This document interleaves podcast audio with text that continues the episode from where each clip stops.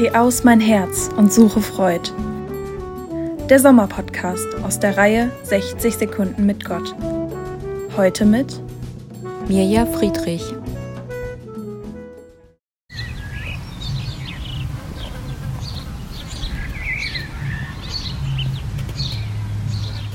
Es tut mir gut, einfach einmal im Garten zu sitzen, zu hören und zu beobachten. Es ist Wahnsinn, was es hier alles zu entdecken gibt. Schwalben tanzen durch die Luft, ein Spatz sucht nach Nahrung in unserem Gemüsebeet, ein Schmetterling fliegt von Blume zu Blume, die Ameisen sind wie immer fleißig am Hin und Her marschieren.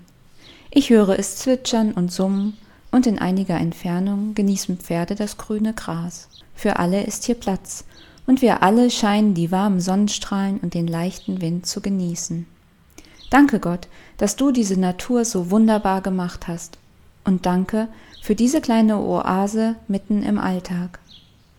Heute möchte ich auch Sie ermutigen, sich einmal eine solche Pause zu gönnen. Einen kleinen Moment in der Natur.